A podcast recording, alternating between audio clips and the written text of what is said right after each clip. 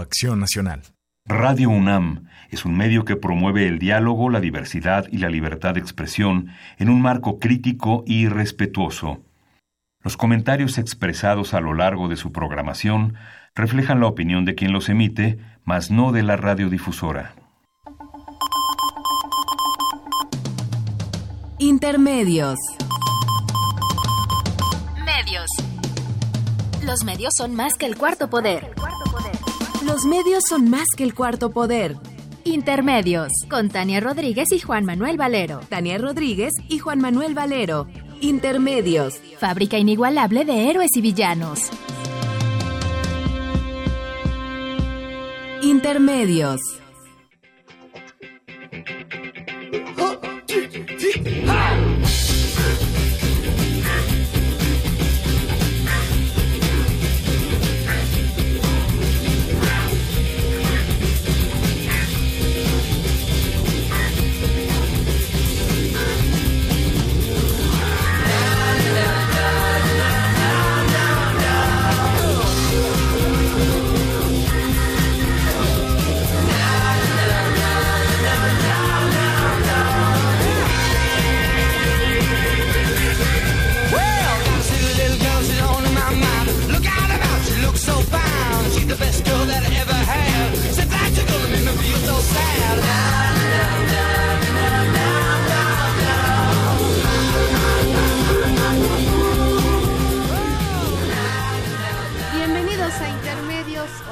jueves 22 de marzo del 2018. Los saludamos Tania Rodríguez. Y Juan Manuel Valero, con el gusto de estar aquí en la entrada de la primavera en Radio UNAM.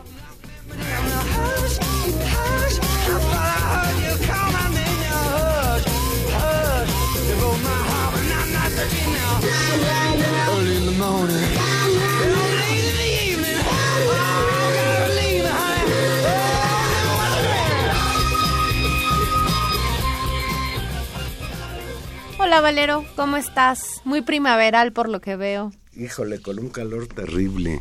En- y no solo en la Ciudad de México, sino en otros lares de donde yo vengo. Pero estemos muy contentos porque esta ciudad ya está floreando de lila. cada sí, año.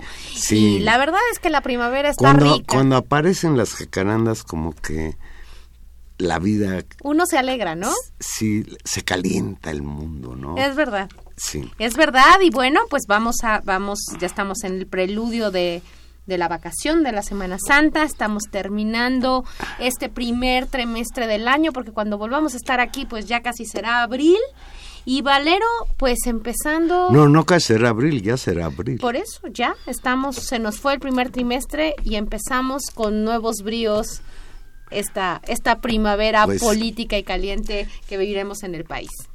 Pues em, abramos con lo que ayer pues acaparó la atención. A mí me sorprendió, yo no, no, no estaba enterado de que ayer había sido invitado el candidato de Morena, Andrés Manuel López Obrador, a un debate con el periódico Milenio. No fue un debate entre candidatos, ya había aclarado López Obrador que él solo va a participar en los tres debates oficiales que organiza el Instituto Nacional Electoral. No, fue un debate entre López Obrador y integrantes de la plana periodística del periódico Milenio. Ahí estaban Carlos Marín, Azucena Uresti, que debo confesar que la conocí anoche en ese debate, Carlos Puch, Jesús Silva Gerso, Héctor Aguilar Camín, qué miedo, y Juan Pablo Becerra Costa. ¿Tú sabes quién es Juan Pablo Becerra Costa? Es hijo de Manuel Becerra Costa, que fue el fundador del periódico Uno más Uno. Luego, pues no sé qué pasó, pero se lo quitaron. Y ese periódico pues se murió hace mucho tiempo, aunque creo que por ahí sigue saliendo. ¿Sigue saliendo el Uno más Uno, Gilberto? No. Creo que ya no. No sé. Bueno, Bueno, pues en esa mesa de debate, el primer tema que se trató fue la reforma energética.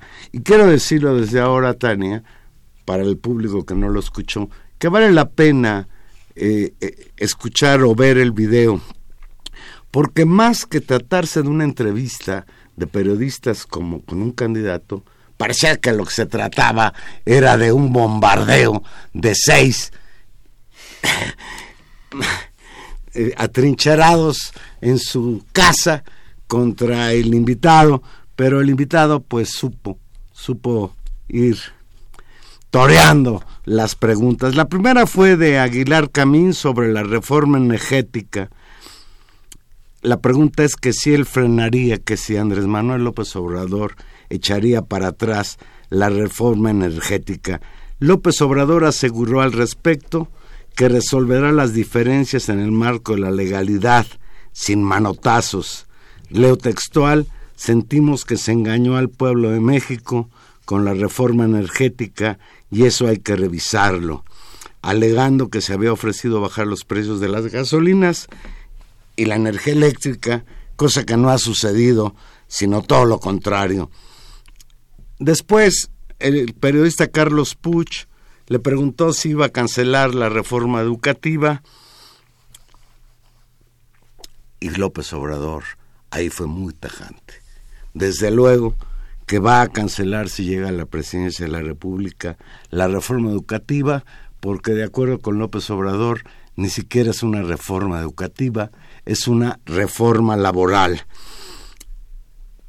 Y ahí pues intervino Carlos Marín hablando pestes de los maestros, responsabilizándolos de que ellos son los culpables del deterioro de la crisis de la educación en México y la respuesta de López Obrador es, no se puede seguir insultando a los maestros, culpando a los maestros de las deficiencias que hay en la educación en el país.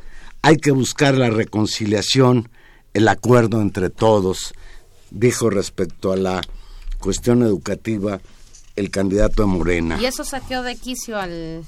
No, bueno, el señor este, ¿verdad?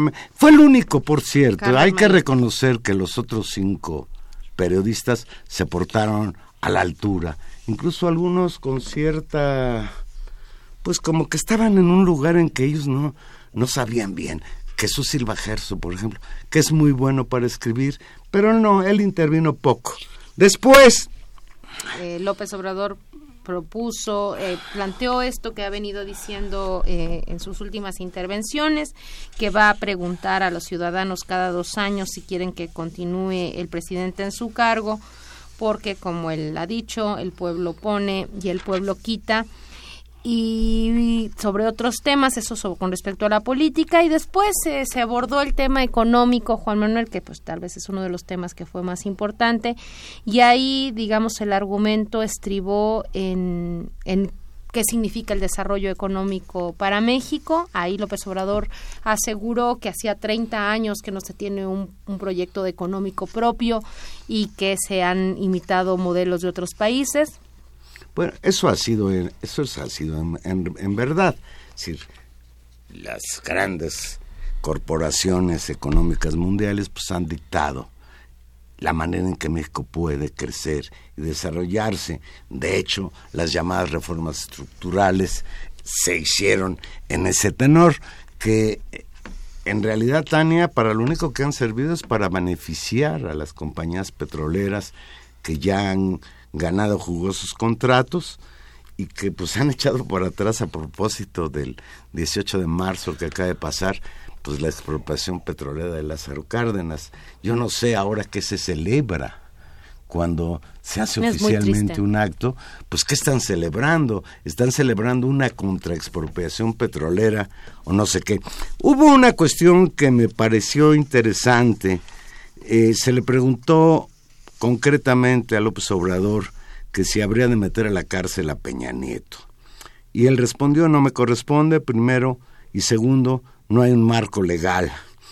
Yo ahí sí creo que López Obrador debería tener una postura más fuerte, porque vaya que si la corrupción ha acompañado al régimen que está por concluir, y en este sentido, pues si se puede cambiar el marco legal para hacer estos plebiscitos de, de, revocación del mandato cada dos años, pues se puede también hacer una reforma constitucional que permitiera que el presidente de la República perdiera el fuero que hoy tiene, porque hoy es prácticamente intocado el presidente de la República haya hecho lo que haya hecho. Y una cuestión que es importante. Pero aquí esta discusión del presidente se refería, o sea, la pregunta es sobre Peña Nieto. Sobre Peña Nieto, sí. Contrastando con esto que ha venido señalando el candidato del Pananaya, de que él de llegar al poder metería a la cárcel a Peña Nieto. y esto lo ha venido diciendo Anaya, pues un poco en, tratándose de defender del de que lo quieren meter a la cárcel. Del que lo quieren meter a la cárcel. No estoy tan seguro de eso, Tania. Cuando las cosas están en manos de la Procuraduría General de la nunca República, entra a la nunca concretan ninguna de las causas o investigaciones que se siguen. Eh,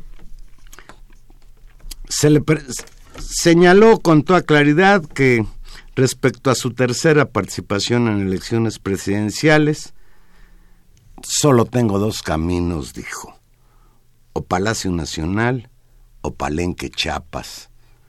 O sea, si no gano, yo me voy. Y pues desde luego se señaló que lo del tigre no fue una amenaza, sino que es llamar a las cosas por su nombre. Pues recordando en particular el fraude electoral de 2006, de Felipe Calderón, que le ganó, según las cifras oficiales, por menos de un punto porcentual, y López Obrador lanzó a sus huestes al allá cómo se llamaba eso el plantón el plantón del paseo de la reforma. Él argumenta que ese plantón permitió que la gente se serenara porque la efervescencia política que había tras las elecciones que llevaron a Felipe Calderón a la presidencia de la República, pues estaban terribles. Y sí, yo creo que con eso se desinfló ese movimiento de protesta frente a el fraude electoral y las consecuencias políticas que ese plantón en reforma tuvo, pues todavía la sigue pagando López Obrador. Es una de las más importantes críticas que se le hace de que cómo fue a paralizar una de las arterias más importantes de la Ciudad de México, con los daños que provocó al comercio, etcétera, etcétera. Y al final, la periodista esta que yo no conocía, que se llama... Azucena... Azucena Uresti, le Ahora, qué bueno que le invitaron, si no, también era un episodio más de sí, era, Se veía muy machista el asunto. señores otra vez.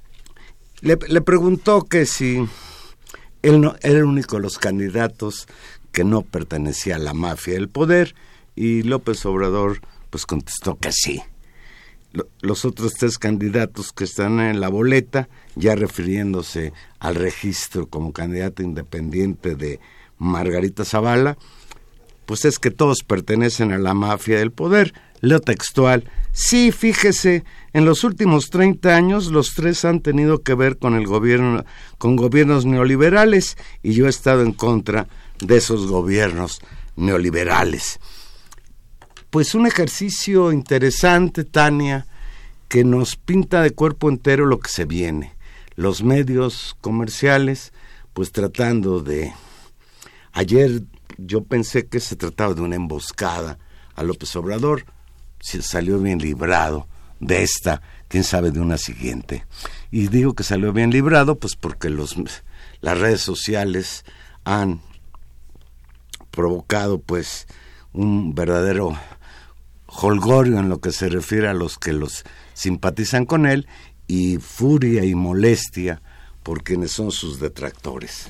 Pues sí, Juan Manuel, y en ese contexto, pues así como cuando soplan buenos vientos, eh, pues eh, se, durmió, nota, se durmió vencedor de un debate y amaneció muy contento. Y amaneció, y amaneció muy contento porque eh, hoy el financiero publicó una encuesta nacional, ha estado haciendo un seguimiento pues cada cada bimestre, más mes, cada, cada mes y publicó hoy su encuesta, fue aplicada entre el 9 y el 14 de marzo eh, es una encuesta nacional y la a la pregunta si hoy fueran las elecciones para presidente de la República, ¿por quién votaría usted?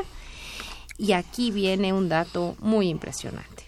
Andrés Manuel López Obrador obtuvo 42% de los votos, José Antonio Mid 24 y Ricardo Anaya 23. En este conteo, lo significativo son dos, dos elementos, o el elemento más significativo es la ventaja acrecentada de López Obrador, un crecimiento de cuatro puntos entre febrero y marzo y una caída de cuatro puntos de Ricardo Anaya, mientras que eh, José Antonio Mid solo alcanza a subir dos puntos. Aquí hay dos, como tú lo señalas, hay dos cosas relevantes. En primer lugar es que la distancia entre López Obrador y los que van en segundo lugar se amplía. Pero el dato también interesante, que incluso ha provocado escosor en el bando del Frente por México de, de, señora Naya, es que por primera vez rebasa a Mid aunque haya un empate técnico propiamente 24 y 23, rebasa ya al candidato de Acción Nacional. Y lo curioso es que los cuatro puntos que perdió Anaya de febrero a marzo los gana López Obrador. Es decir, toda esta guerra contra Anaya desatada por Peña Nieto a través de la Procuraduría General de la República perjudicó a Anaya ciertamente, pero no benefició a Mid sino Andrés Manuel López Obrador. Ahora, en términos, en términos estadísticos, un punto, un punto de distancia es un empate, ¿no? En realidad, creo que lo que estamos viendo es eh, el, el, persistente empate o efectivamente el MID logró empatar a Naya, yo creo que todavía no está en una condición en la que puede decirse que va arriba, que hay un nuevo segundo lugar, pero lo que sí es evidente es una distancia muy grande del puntero, es decir, aquí estamos ante un efectivo puntero. Pero 18, un puntero cuando todavía oficialmente no, no empiezan las campañas. Faltan tres meses y en esos tres meses muchas cosas pueden suceder. No, claro, las campañas importan, pero 18 puntos son muchos puntos. Un, dato que trae la encuesta del financiero, esta no es una encuesta que publique el financiero, es una encuesta que manda hacer el, el financiero y se responsabiliza el financiero de ella, no es un contrato entre un periódico y una empresa encuestadora. Ahí, en esta encuesta, señala que Margarita Zavala obtiene el 7% de las preferencias, el mismo nivel de su registro anterior. Hay que señalar que cuando se hizo esta encuesta, todavía no estaba definido que Margarita Zavala iba a alcanzar el registro y ya sería candidata, lo cual pues son malas noticias para Naya, porque seguramente los puntos que suba Margarita Zavala será sus costillas Quizás por eso le dieron el registro. Tengo la impresión. ¿Tú no? Es probable. Ahora el tema es que no termina de estar tan claro a quién le va a quitar más puntos. Yo creo que le quita, creo que también es una decisión un poco, le va a quitar unos puntos a Anaya y le va a quitar unos puntos a Mid. O sea, si pensamos dónde y a López Obrador no. No, claro pues que no. O sea, y sí, los calderonistas y López Obradoristas no, este, no son... No el agua y el aceite. Como dicen los encuestadores, ahí no hay switch. O sea, no, no se cambian las preferencias. Es difícil que haya esa... esa Por cierto, hoy, hoy se confirmó que quedan fuera de cualquier posibilidad de, de alcanzar la candidatura en términos de independientes el señor este exgobernador de Nuevo León el Bronco y el señor este Ríos Peter apodado el Jaguar, los dos quedaron eliminados por tramposos, pero no por tramposos, eso es lo que a mí me molesta del INE, sino porque no alcanzaron los 860 y quién sabe cuántas firmas. Bueno, pero porque les eliminaron algunas firmas. No, pero lo que yo me refiero es que el criterio del INE es un criterio muy pues, muy de contar números. Porque, por ejemplo, mucha gente se pregunta, y yo soy uno de los que me pregunto, ¿cómo es posible que no haya sanción a una candidata como Margarita Zavala, que se dice que llegó a falsificar alrededor de 700 mil firmas? Sí, sí, eh, sí está. Sí, la calidad del proceso electoral, pues se pone en duda con esto. Ahora, el caso, creo que vale la pena detenernos un momento, el caso de Jaime Rodríguez y de Armando Ríos Peter es eh, verdaderamente lamentable, ¿no? O sea, creo que también demeritó mucho la imagen que en algún momento hubo de los candidatos independientes como opción de renovación democrática. Eh, creo que quedó claro que no necesariamente pasa por ser ciudadano o ser independiente o decirse independiente que puedas tener una calidad moral eh, mejor y, tampoco ninguna innovación en términos de las prácticas políticas. Creo que resulta realmente lamentable y por el contrario vale la pena también destacar los casos de por lo menos dos candidatos independientes que demostraron eh, honestidad. Honestidad y una enorme efectividad. En el caso de honestidad más efectividad, el de Pedro Kumamoto creo que es un ejemplo increíble de transparencia, de claridad en términos este este joven político que ha hecho todo un ejercicio pues de mucha transparencia de muchas redes sociales. En tiempo real va reportando sus gastos va reportando sus firmas. Tuvo noventa y tantos casi el 100% de firmas válidas y bien hechas. Me parece un, un, gran ejemplo. Y el otro que habría decirlo también el de Marichuy la candidata del Consejo Nacional Indígena que eh, tuvo un altísimo eh, porcentaje de firmas válidas, es decir, todas sus firmas fueron reales, pero aunque muy por debajo de, de la expectativa. no, de, de, lo que se pedía. Sin embargo, sí, sí hay una calidad en el trabajo para recolectar firmas entre Margarita Zavala y Marichuy por cierto. Mira, volviendo a la encuesta esta que publicó hoy el periódico El Financiero, fíjate, en el terreno de los legisladores, en la Cámara de Diputados la encuesta indica que Morena va en el liderato con 34% de las preferencias, le sigue el PRI con 23% y en tercer lugar el PAN con 19% y en cuarto sitio el Partido de la Revolución Democrática con 8%, lo cual no sé, me provoca no sé, un poco de tristeza, para no decir otra palabra. Y esto es importante porque ustedes recuerden que el tener mayoría absoluta relativa en la Cámara de Diputados y en la Cámara de Senadores, pues les da posibilidades al presidente de poder llevar a cabo su plan de gobierno. Si es impresionante la Cámara de Diputados, las preferencias al Senado sí me parecen... Son similares, ¿no? Son similares, pero el Senado es, es un mecanismo históricamente por los mecanismos de elección y por la forma en que se elige, muy difícil de conquistar para los partidos de oposición. Que Morena esté en el 34 y el PRI en el 22 es realmente sorprendente.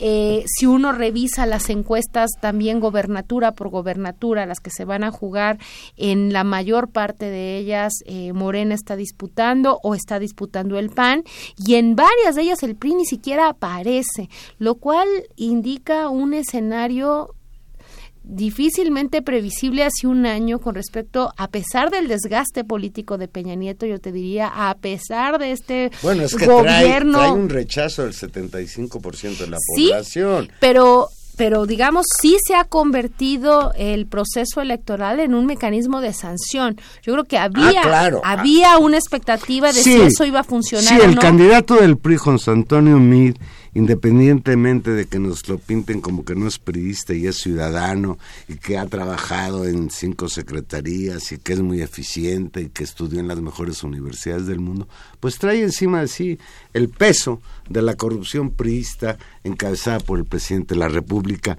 Y pues bueno, esto es lo que reporta hoy la encuesta del financiero, vendrán otras dentro de poco tiempo, algunas acordes con la realidad, algunas no tanto. Pero así está el panorama electoral hoy. Vamos a hacer una pequeña pausa y aquí regresamos. Recuerde que estamos en vivo, llámenos 55 36 89 89 Olada sin costo 01800 50 52 688. Su opinión siempre será la mejor opinión.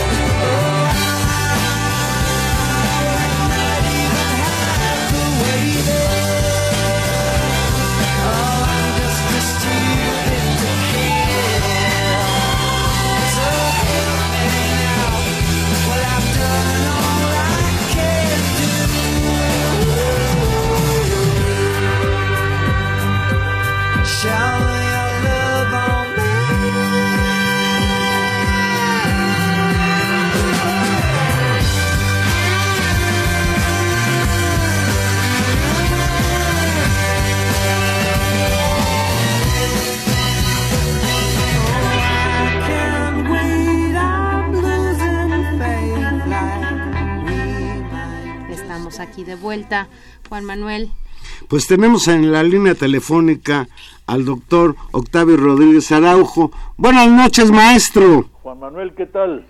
Pues aquí dándole la lata, Octavio Rodríguez Araujo, ustedes lo conocen, profesor emérito de la Facultad de Ciencias Políticas y Sociales, un analista político de primer orden, articulista del periódico La Jornada.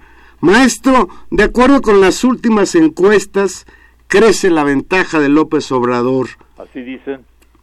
¿La tercera será la vencida? Ah, eso no lo sé, pero... Parece que ahora sí. Platícanos, ¿por qué, ¿por qué le lleva 20 puntos a Manuel López Obrador a sus contrincantes? ¿Por qué le lleva esa distancia? Sí. Bueno, pues yo creo que porque en primer lugar es más popular que los otros candidatos. En segundo lugar porque ha trabajado mucho más en todo el país que ellos. En tercer lugar, porque a mí no lo conocía nadie fuera de la burocracia, de la alta burocracia este, en el gobierno federal. Y a Naya se le conoce como una persona este, pues de dudosa rectitud. Entonces, este López Obrador, pues obviamente es más popular, este, y tiene más es más conocido y no se le conocen cosas turbias como a, sus compañeros, este, a mí con la gran, este, ¿cómo le llaman? La estafa maestra. Estafa maestra y otras cosas por el estilo y a, y a Naya pues este con la forma en que se convirtió en precandidato primero y está por ser candidato bueno ya es este, entonces, pues eso no, no son los manejos que la gente esperaba quizá de ellos.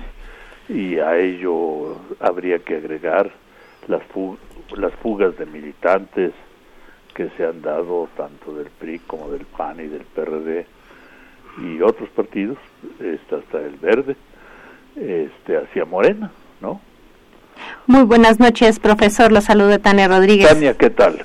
Eh, un gusto saludarlo, ¿eh? Sí. Este, este, este tema de, de los desplazamientos, de los desplazamientos, digamos, de actores políticos de todo signo político hacia Morena, ¿hasta qué punto es comprensible en términos de una estrategia de suma y hasta qué punto eso se empieza, eh, se vuelve, se empieza a volver un, elemento riesgoso y, y, y que, que pone en juego incluso la identidad del proyecto? ¿Cómo lo ve usted? Bueno, pues yo creo que sí es peligroso.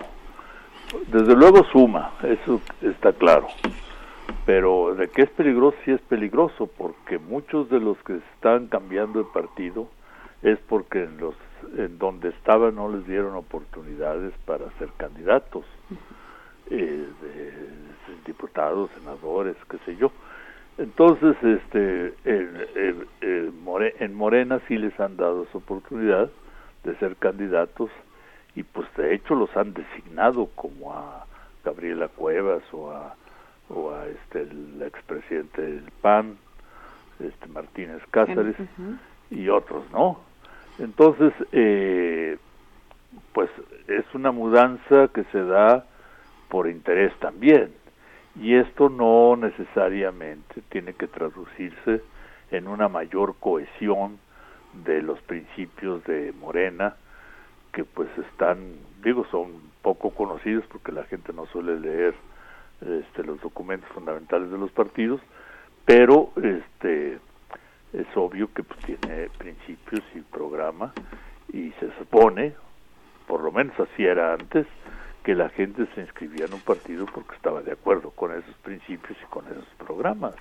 El, el pasado jueves 25 de enero el doctor Octavio Rodríguez Araujo publicó en el periódico La Jornada un sugerente artículo titulado Morena entre los principios y el pragmatismo. Y ahí expresa estas preocupaciones sobre lo que le preguntó Tania. Ahí Rodríguez Araujo señala que la alianza con el Partido Encuentro Social es una cosa muy complicada de entender. Yo sinceramente, profesor, no la entiendo todavía, ni siquiera en términos de ganar más votos. y la de la incorporación de personajes polémicos, pues se me ocurre pensar en este señor líder de los mineros. Mm, ¿Sacrifica principios López Obrador para ganar las elecciones, doctor Rodríguez Araujo? Pues no sé si sacrifique principios, porque eso es lo que vamos a ver si llega a ser presidente, pero desde luego eh, estas incorporaciones pues no coinciden, a mi manera de ver, con los planteamientos de, de, Morena, ¿no? O sea, el partido Encuentro Social, pues por más que le busco, no, no tiene ninguna semejanza con Morena, y menos en temas que López Obrador rehuye, como lo hizo ayer en la mesa de Milenio, con como el aborto, los matrimonios este, eh, eh, entre homosexuales o la adopción de hijos entre ellos. Eh, este tipo de temas, este, que sí son temas muy controvertidos, eh, son temas que desde luego el PES no aprobaría, pero ni, ni, enloqueciendo sus líderes. Entonces, eh, y en Morena sí se, hay una corriente muy amplia de, militantes que están en favor de esos planteamientos.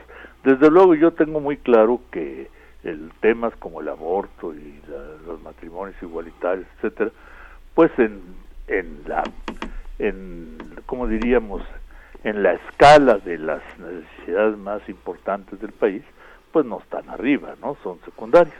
No quiero decir que sean secundarios en sí mismos, sino que son secundarios en comparación con necesidades mucho mayores que hay que atender en el país, como la pobreza, la desigualdad, la explotación del trabajo, la corrupción, este, la de, este, las diferencias entre el norte y el sur, este, etcétera, etcétera, ¿no? Cosas que ya sabemos. Doctor, usted ha seguido eh, por, por, muchos, por muchos años, ha estudiado de manera sistemática el desarrollo justamente de, bueno, de las izquierdas y después también de las derechas, pero particularmente ha seguido con mucha atención el desarrollo de las izquierdas. Me parece que esta reflexión que usted plantea sobre Morena tiene también un elemento eh, de fondo, que es como este desafío constante de la izquierda mexicana de tener un partido de izquierda bien afianzado, eh, se digamos, históricamente parecía que el PRD lo iba a hacer. Hoy el PRD tiene en esa misma en cuenta el 8% de las preferencias, doctor. ¿Qué, eh, ¿Qué escenario le parece? ¿Qué reflexión le, le genera este, este transformación? Bueno, el, el PRD este, eh, ahora sí que cavó su tumba. Es un moribundo, iba yo a decir. sí, pero mientras muere sigue cavando su tumba es para, para caer y descansar más cómodamente, quiero pensar. Pero, este, pero fue un partido que tuvo, desde luego, momentos de auge y que fue llegó a ser la segunda fuerza política del país. Entonces, este eh, la izquierda, por otro lado, empezó a modificarse eh, sustancialmente eh, en los años, a mediados de los años 70 del siglo pasado, cuando los partidos comunistas, que eran ya reformistas de suyo, pero este, adoptaron las posiciones de la socialdemocracia y el acomodo a, las, a, a la conveniencia de participar en las elecciones y tratar de sumar votos, por lo cual se corrió hacia el centro esta izquierda y dejó de ser comunista para convertirse en un, una mala copia de los partidos socialdemócratas. De hecho, hoy los hoy en día los partidos comunistas en el mundo son muy pocos este, y, en la mayor parte de los países ya no existen o sea, eh, pertenecen al pasado. Y eh, la socialdemocracia que tuvo su auge en aquellos años y principios de los 80, pues al apoyar las políticas neoliberales de Reagan y de Thatcher, este, eh, como fue el caso de Felipe González en España, pues se desprestigiaron también y entonces empezaron a perder el poder y, y, y, los conservadores y la derecha o centro derecha volvió a ganar en las elecciones europeas y en Estados Unidos también. Y, y este y bueno eh, tampoco supieron hacerlo muy bien por todo este problema de lo, del desempleo y los inmigrantes sobre todo en Europa y, y la globalización neoliberal que pues no ha favorecido a las mayorías de ningún país. Entonces y dije de ningún país. Entonces eh, eh, eh, ahora los que están cobrando fuerza, incluso entre los antiguos votantes de los partidos comunistas, son los partidos de ultraderecha, este, ultranacionalistas, fascistas, este, eh, xenófobos y demás que pues están ganando considerable fuerza en Europa y que ganó considerable fuerza en Estados Unidos con Donald Trump. Entonces, eh, eh, pero son panoramas distintos. Como quiera que sea, la izquierda ya no es lo que era. Hoy en día la izquierda ya no es este, eh, propiamente socialista. Incluso yo estaba viendo en este en un artículo, en un trabajo que cito en sobre la desigualdad global en mi artículo de, de, de ayer, no de hoy, este, yo estaba viendo que eh, en China, por ejemplo, eh, yo añadiría Vietnam, la, la situación ha cambiado mucho para los eh, la extrema pobreza. Por ejemplo, un, un, dato que no viene en el informe, pero que es interesante, es que en Vietnam, en 1993, había 63%, 64% de personas eh, en extrema pobreza. Para 2010 bajó a 4.3%.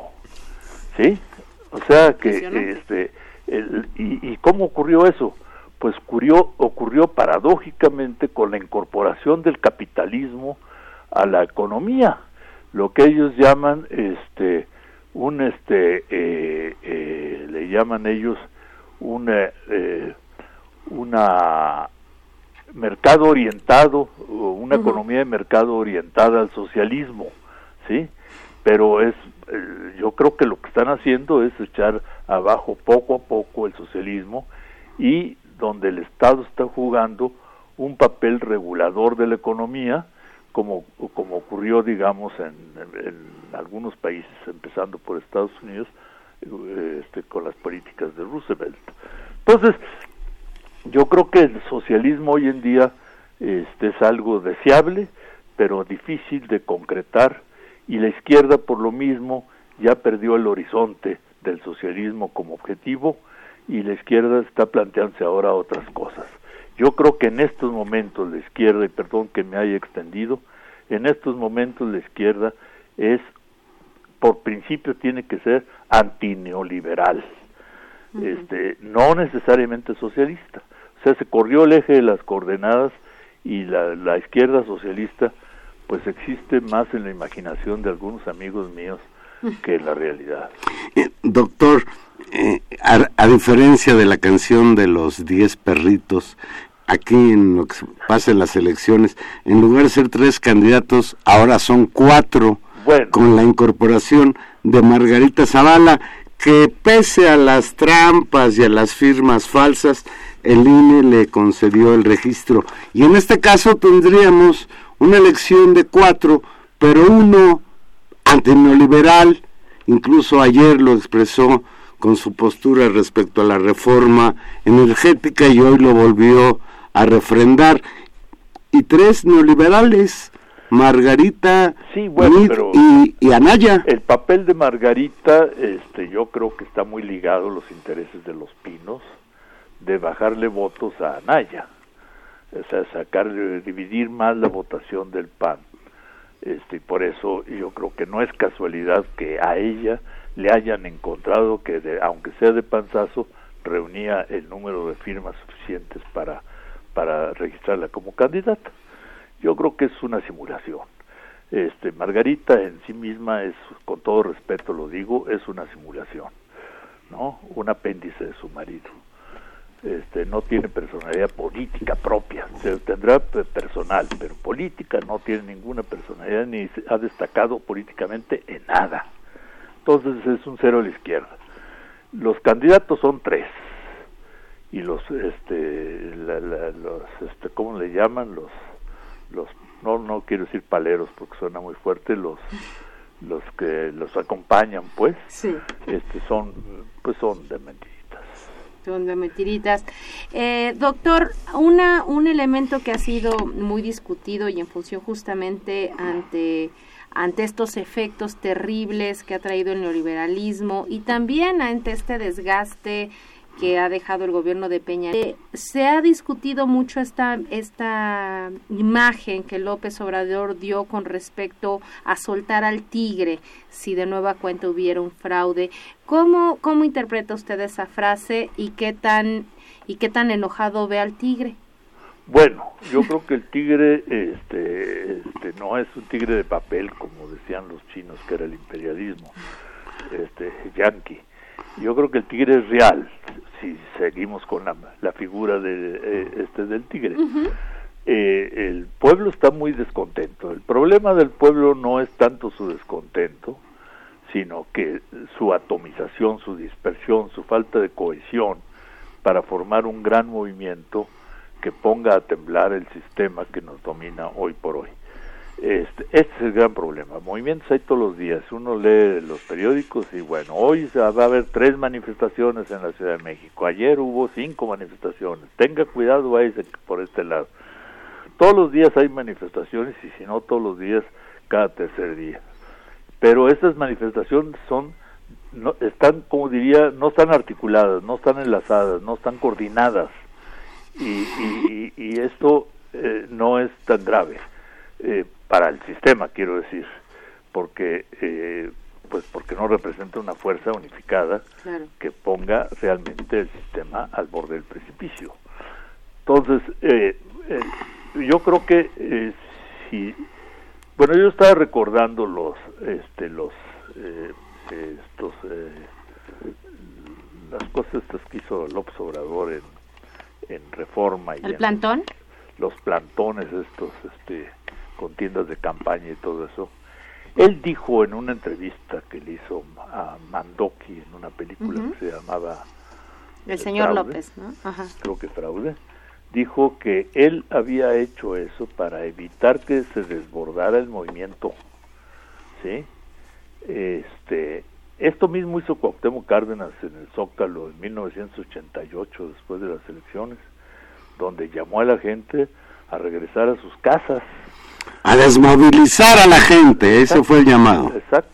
Entonces, eh, es, eh, esto está bien y está mal, porque eh, mucha gente quería algo más que regresarse a sus casas, con, digamos, valga la figura, con la cola entre las piernas. Nos derrotaron y todavía sí nos golpean, pues no. Entonces, eh, eh, yo creo que a eso se refiere López Obrador, que él jugó un papel de, de contención de la irritación del pueblo, por lo menos de sus seguidores, de muchos eh, de sus seguidores, eh, y, logró contenerlos. Eh, lo que ha dicho ahora es que si- él, si le hacen fraude, él ya pues, se retira y se va a su finca en Palenque, este, y se retira. Y, y que deja ahí al tigre suelto y a ver quién lo amarra. Eso es lo que está diciendo. Y a ver quién lo amarra, ciertamente, porque la gente va a estar muy enojada. O sea, él ya no va a hacer plantones en Reforma y en el Zócalo, con casas de campaña y con todo esto, y discursos todos los días y canciones, y, eh, ya no lo va a hacer, por lo menos eso dijo. Eh, ha dicho muchas cosas que después no cumple, pero eh, esto lo dijo. Entonces, este, yo creo que a eso se refiere. Y sí hay inconformidad, desde luego, pues ¿por qué no habría de haberla? Claro. si tenemos más pobres hoy eh, hoy o ayer salieron los periódicos que se sumaban a la a la pobreza extrema algo así como 3.5 millones de, de personas no una cosa que me pareció muy grande La economía no crece. pues no no crece cómo Y- será que si, López Obrador siendo tan optimista ofrece que con él en la presidencia la economía crecería quizá al 4% y quizá a final de sexenio al 6%, mientras tenemos países como China o Vietnam, que crecen al 8 11, entre 8 y 11%. ¿sí? Pues confiamos, doctor, en que el fantasma del fraude sea eso y no se repitan episodios como el de 88 o el de 2006. Lo que ocurre es que los intereses que están detrás de las elecciones y de los candidatos del sistema son tan grandes y no solo nacionales, sino son internacionales algunos, sobre todo norteamericanos, que este, van a tratar de evitar que llegue el observador por eso, porque está planteando cosas que no les gustan. Eh, algunos empresarios dicen que sí, que ok, pero pero no no todos confían en él plenamente, no todos creen que esté hablando con la verdad, no todos aceptan sus ofrecimientos, no a, no a todos les gusta su estilo, eh, en fin, ahí digo, no, eh, es una persona que dijo y dijo bien en, en 2006, primero los pobres. Y tenía razón, y, lamento que haya abandonado ese eslogan tan bueno y tan lleno de, contenido. Lo repitió ahora en la Convención Nacional Banquera, así se, así se despidió de los banqueros. pero es que esto es es, un, es una idea fuerza muy importante. Primero los pobres, o sea, hay que, vaya, esto lo saben los empresarios, si no tienen mercado eficiente, o sea, quien consuma sus productos, pues ellos truenan, quiebran. Por eso ellos, es el gobierno el que se ha opuesto a que se suban los salarios mínimos. Los empresarios están dispuestos, han estado durante muchos años dispuestos a subir digo, no exorbitantemente, pero a subir significativamente los salarios mínimos. Claro. ¿Por qué? Porque quieren crear una masa de consumo que compre sus productos, porque México no es un buen exportador de productos, porque la competencia mundial, en la competencia mundial México no está en el mejor de, los, de las posiciones. Pues doctor, va a ser un año muy interesante, se nos viene una, una primavera intensa y pues aquí le vamos a estar dando seguimiento al proceso y cada tanto le vamos a estar dando la lata, ya sabe. No, no es ninguna, me da mucho gusto saludarlos Juan Manuel, Tania. A nosotros también, eh, doctor. Y a los radioescuchas también. Un abrazo doctor y muchísimas gracias. Hasta luego. Hasta luego.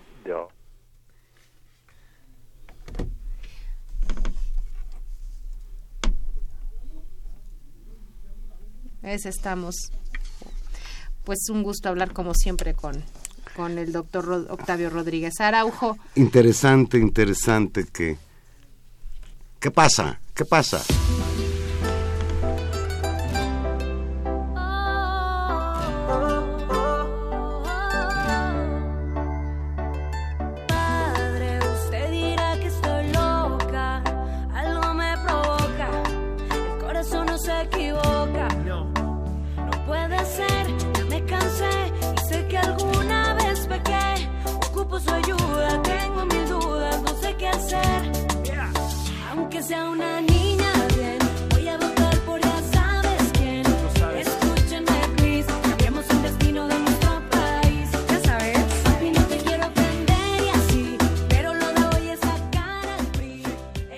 Lo de hoy, lo de hoy, Valero, era verte bailar esta canción tan fea. Bueno, mira, es que la semana pasada, y creo que sigue habiendo comentarios al respecto, pues fue, fue un, un, escándalo en las redes sociales este video de la niña bien que llama a votar por López Obrador.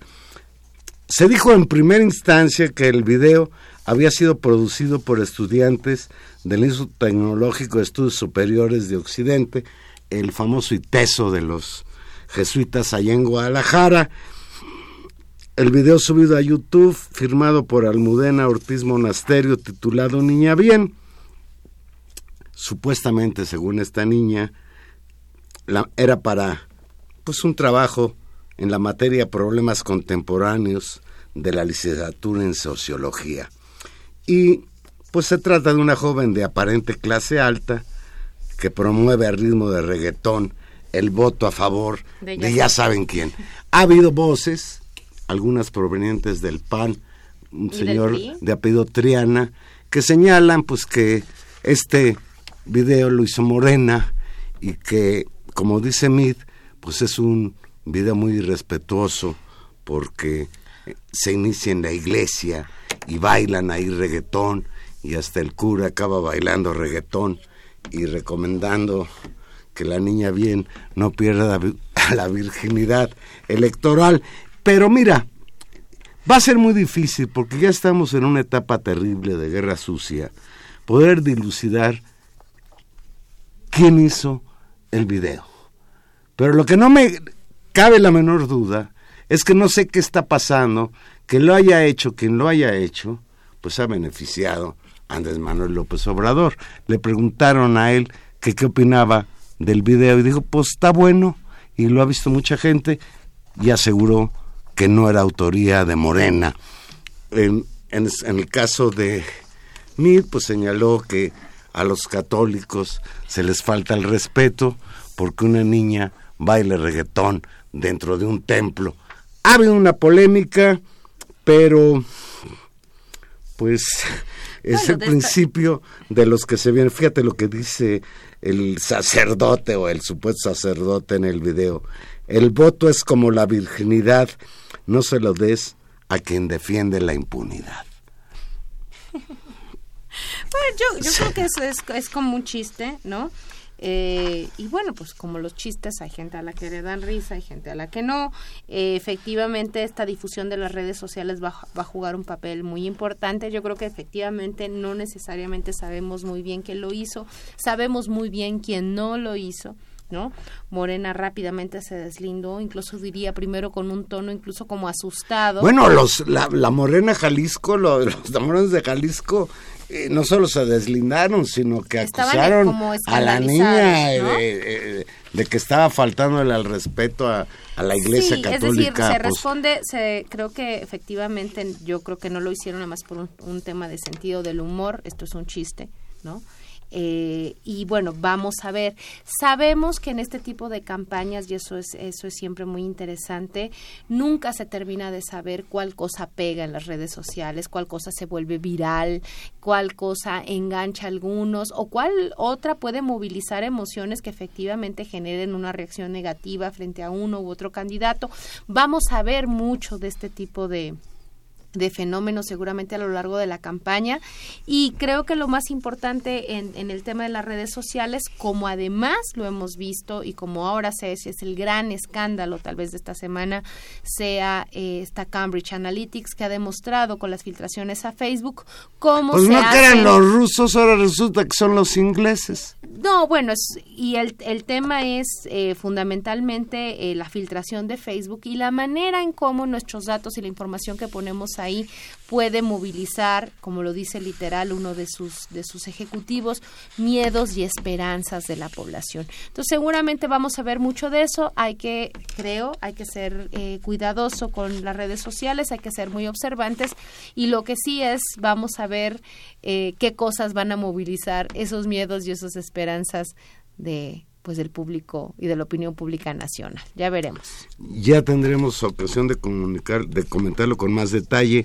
Ayer renunció el presidente de Perú, Pedro Pablo Kuczynski, envuelto en el escándalo de los sobornos de la empresa transnacional Mien- brasileña Mientras Odebrecht. aquí, muy tranquilo, muy, muy tranquilo, sigue Emilio Lozoya. Porque además ya le dieron carpetazo a la investigación al respecto.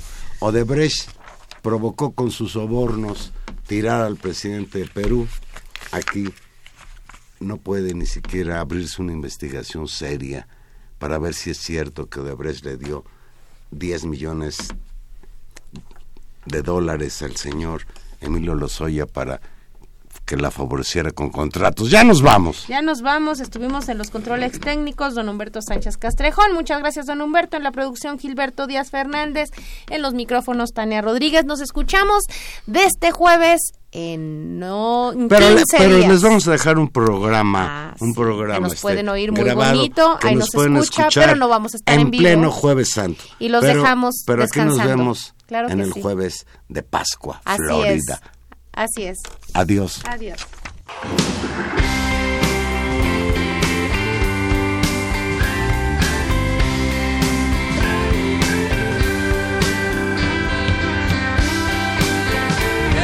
Well, once upon a time, you dressed so fine, through the bumps of dime and you climb, and then you